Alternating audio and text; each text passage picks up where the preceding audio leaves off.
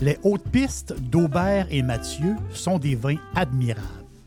Un chardonnay brioché accompagne un pinot noir sur la framboise. Ils sont offerts à moins de 20 Je lance l'invitation. Goûtez les hautes pistes.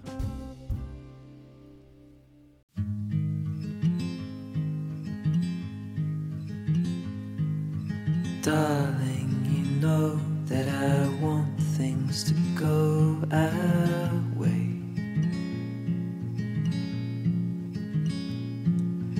I'll try to reach you to lean every single day.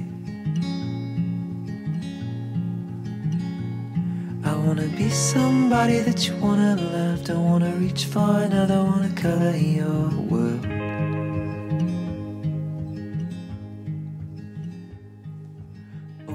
J'ai le goût de m'amuser. J'ai le goût de déposer mon tablier, mon tablier d'aubergiste. Et j'ai le goût de me transformer en historien. J'ai un, j'ai un genre de feuilleton que j'ai toujours voulu expliquer. Et je vais le faire, euh, je vais le faire à vous. À la fin du podcast précédent, qui se nomme Tix, il y a quelque chose de particulier dans ce vignoble-là, qui, est dans, le Ventoux. C'est que les vignerons brassent la terre et de temps en temps, ils vont trouver des pièces de monnaie qui datent de l'époque romaine. Des pièces de monnaie à l'effigie de Jules César. Parce que cet endroit-là, euh, cet espace-là de commerce, ben, ils brassaient de l'argent et ils trouvent encore des pièces de monnaie.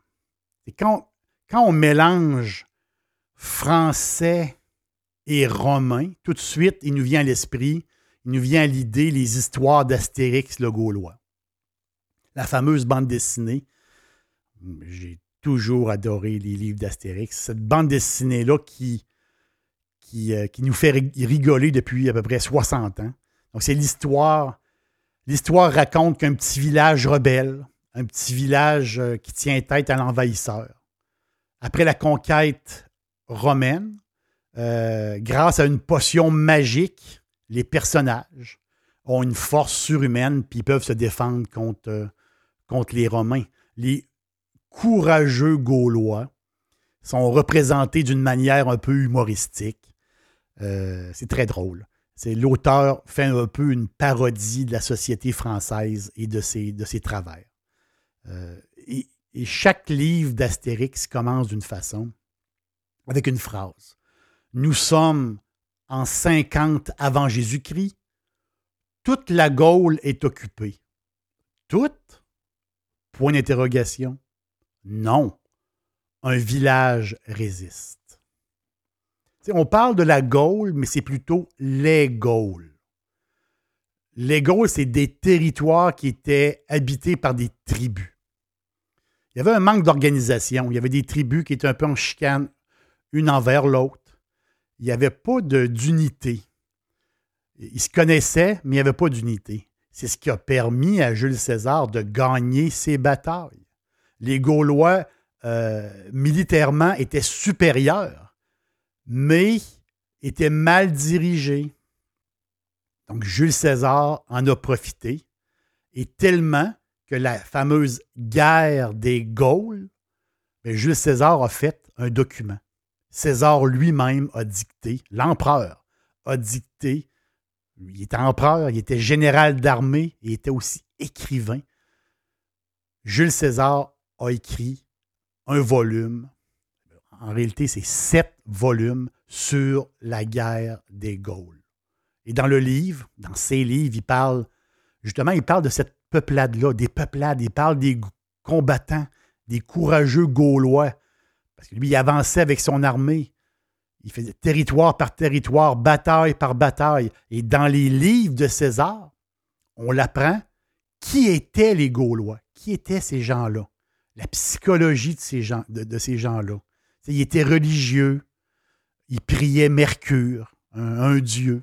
Les druides gaulois, ils ne pouvaient pas être contestés. Il y a plusieurs choses qu'on l'apprend sur les Gaulois grâce à Jules César lui-même. La guerre des Gaules se termine dans le coin d'Alésia. Donc, le grand chef gaulois, Vercingétorix, perd une bataille, une bataille épique. Et euh, lui avait réussi à unifier certaines peuplades, mais trop tard, euh, les Romains ont euh, gagné la bataille. Les années passent. La Gaule ou les Gaules sont devenues romaines. Nous sommes en 50 avant Jésus-Christ. Toute la Gaule est occupée. Toute? Non. Un village résiste. Mais c'est comme dans la bande dessinée. C'est la même chose, c'est l'histoire. La bande dessinée vient d'une histoire euh, véridique. C'est ça l'histoire, c'est plein d'anecdotes. Les Gaulois, qui étaient sympathisants de Vergingétorix, ne veulent pas se soumettre. Ils s'appellent les Cadurques. Les Cadurques étaient un peuple qui habitait la vallée du Lot. Le Lot, c'est une magnifique vallée, c'est extraordinaire, et passe une rivière, serpente une rivière, une grande rivière, la rivière Lot. Jules César apprend qu'un village, une petite ville, ne veut pas se soumettre. Furieux, il s'en occupe lui-même. Il est allé anéantir ces personnes-là. César était furieux. Dixili, c'est mon poulet frit préféré. Chez Dixili Charlebourg, vous allez être reçu par une équipe formidable. Le restaurant offre beaucoup d'espace à l'intérieur comme à l'extérieur avec son vaste stationnement. Un poulet frit débordant de saveurs tout à fait extraordinaire. On vous attend à Québec, Dixilly, Charlebourg. Reste de cette, des Cadurques, il reste leur capitale, Divona Cadurcorum, la capitale des Cadurques. Divona Cadurcorum, qui est devenue une cité gallo-romaine. Et aujourd'hui, Divona pour divine, la divine Car, la ville de Car, qui est le chef-lieu du sud-ouest français. On est où? À peu près 100 km au nord de Toulouse. Un endroit magnifique. Les, Romains, à l'époque, appréciaient deux choses de la région de Cahors. Appréciaient le lin, les tissus en lin, et la vigne, le vin. Le vin de Cahors qui était extraordinaire pour l'époque. La qualité du vin était exceptionnelle. Même les Romains en Italie buvait du car. Ça a même fait de l'ombre aux producteurs euh, de la Rome au complet. Les gens demandaient du car.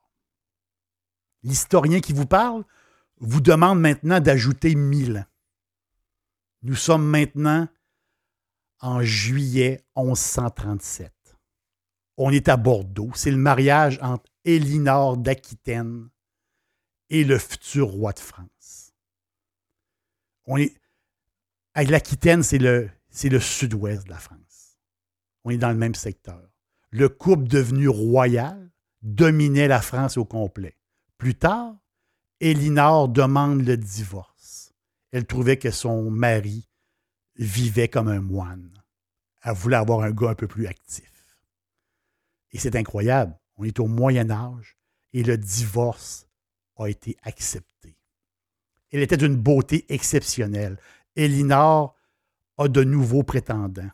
Maintenant, elle marie le comte de Normandie. C'est son deuxième mariage. Lui, il est roi d'Angleterre. Cette femme-là est devenue reine de France et reine d'Angleterre. C'est incroyable. Mais Elinor gardait toujours son influence sur Bordeaux et elle a fait connaître le vin aux Anglais bien quelque chose de particulier. C'est que les Anglais voulaient avoir du vin noir. Ils ne voulaient pas avoir du vin de Bordeaux. Ils voulaient avoir du Cahors. C'est ce vin-là qu'ils désiraient. Au Moyen Âge, presque toute la production de Cahors partait pour l'étranger. Tout le monde voulait du vin noir. Il avait la cote. Il était meilleur que les Bordeaux. Tellement que, à un moment donné, dans les années 1200, 1200, le Cahors était, ça c'est incroyable, était coté sur les marchés, sur le marché de Londres. En 1316, le pape Jean, originaire de Cahors, lui a fait, appel aux vignerons du, euh, euh, du secteur et a dit Maintenant, je veux un vignoble pontifical. Donc, tout le vin qui va être produit va être pour le pape. Tout le monde du Moyen Âge veut du vin noir. C'est le meilleur. Même l'Église orthodoxe de Russie utilisait le vin noir comme vin de messe. Quelle épopée! Quelle épopée pour ce vin-là, pour le, pour le quart? L'historien vous amène encore plus loin. Fin des années 1800. Tout le vignoble le long de la rivière Lot est infesté par des pucerons. Et tout le vignoble meurt. Il a fallu arriver à nos jours, dans les années 60, tout près de nous, ici, dans les années 60, pour faire revivre ce joyau. La majorité des Cahors ont un potentiel de garde de 15 ans et c'est toute l'histoire de la Gaule.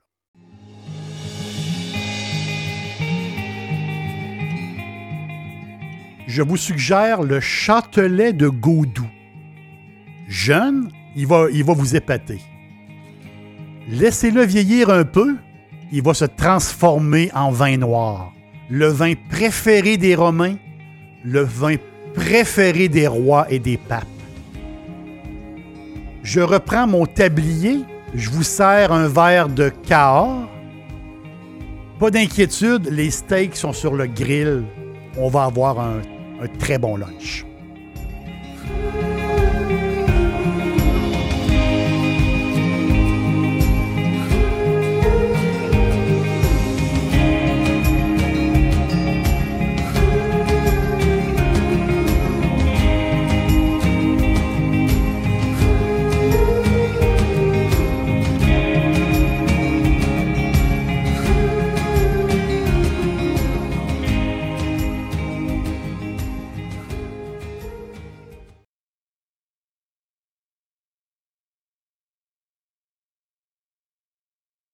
Le Vegas, c'est le plus beau bar sportif à Québec. Pour voir des événements sur un écran de 12 pieds et sur nos 10 placements.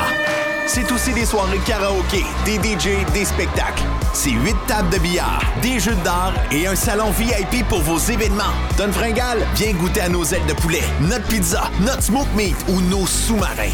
Le Bar Vegas est fier d'être pirate. Service de raccompagnement TZ disponible. Bar Sport Vegas. Boulevard Saint-Anne à Québec.